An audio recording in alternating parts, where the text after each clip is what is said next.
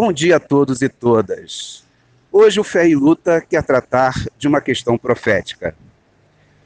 A luta pela vida, a vida do planeta Terra, a nossa casa comum, a nossa mãe comum. Né? De acordo com os relatos bíblicos, a humanidade veio da terra. Nós viemos do pó e ao pó voltaremos. Nós temos uma conexão incrível com a terra.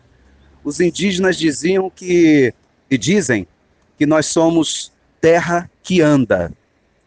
E nós precisamos defender a terra.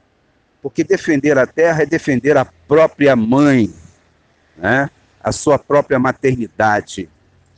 Pois bem, no Brasil, ao invés de endurecer as leis contra o agrotóxico, no controle dele, e essas leis estão sendo é, fragilizadas, por assim dizer.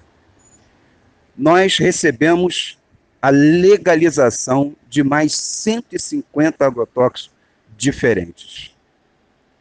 E aí, meus queridos, minhas queridas ouvintes, ao invés da gente diminuir o veneno que nos traz câncer, nós estamos comendo veneno, nós estamos bebendo veneno, nós estamos respirando veneno.